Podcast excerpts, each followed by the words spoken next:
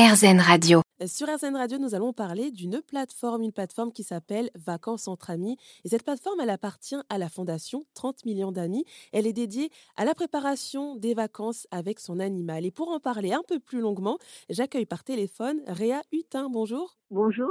Alors vous, vous êtes la présidente de la fondation 30 millions d'amis. Alors donc cette plateforme Vacances entre amis, c'est en fait une plateforme guide pour justement les propriétaires d'animaux. Est-ce que vous pouvez nous dire ce qu'on peut y trouver? Oui, mais c'est nosvacancesentreamis.com. C'est une plateforme 100% digitale et 100% consacrée à nos 30 millions d'amis. Donc, c'est vrai que tout le monde pourra y trouver gratuitement des conseils personnalisés en fonction du type d'animal qui vous accompagne, chien, chat ou nat, du type de vacances, mer, montagne, euh, campagne ou mode de transport, parce que euh, il, faut, il faut connaître euh, toutes les choses qu'il faut pour voyager en, train, avion, bateau. Vous savez que pour aller n'importe où en Europe, il faut le passeport européen, donc tout le monde ne le sait pas. Donc pour passer les frontières, c'est vraiment indispensable.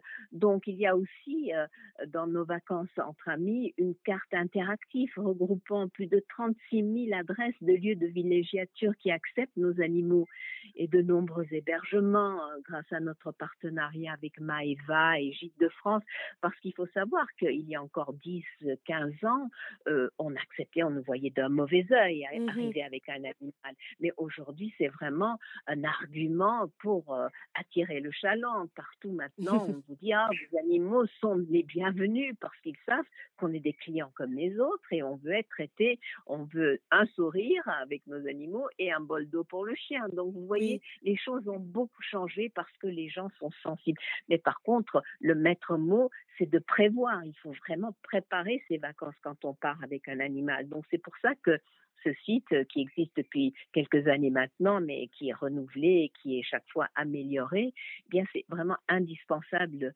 euh, de, s'y rendre et de poser toutes les questions qui vous passent par la tête. Oui, et par exemple, euh, qu'est-ce qu'on peut y trouver, par exemple, comme type de conseil?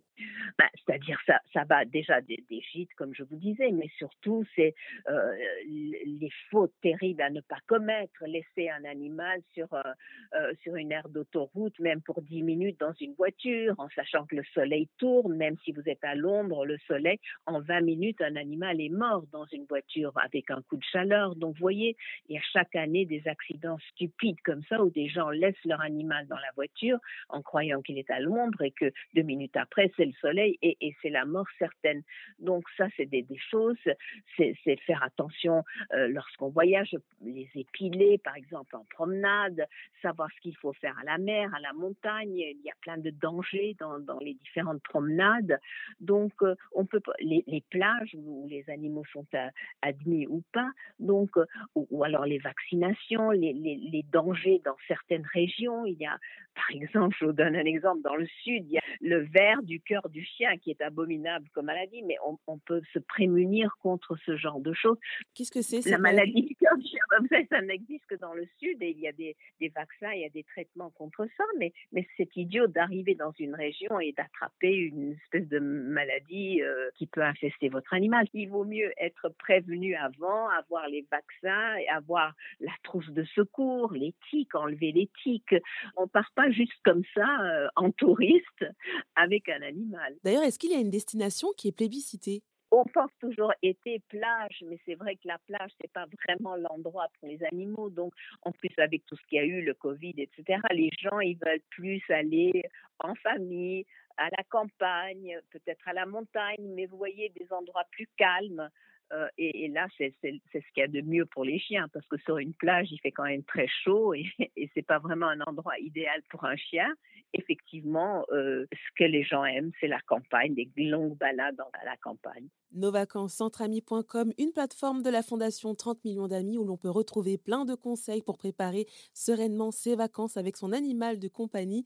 Merci à vous, Réa Hutin, de nous l'avoir présenté. Je rappelle que vous êtes la présidente de la Fondation 30 millions d'amis. Merci à vous.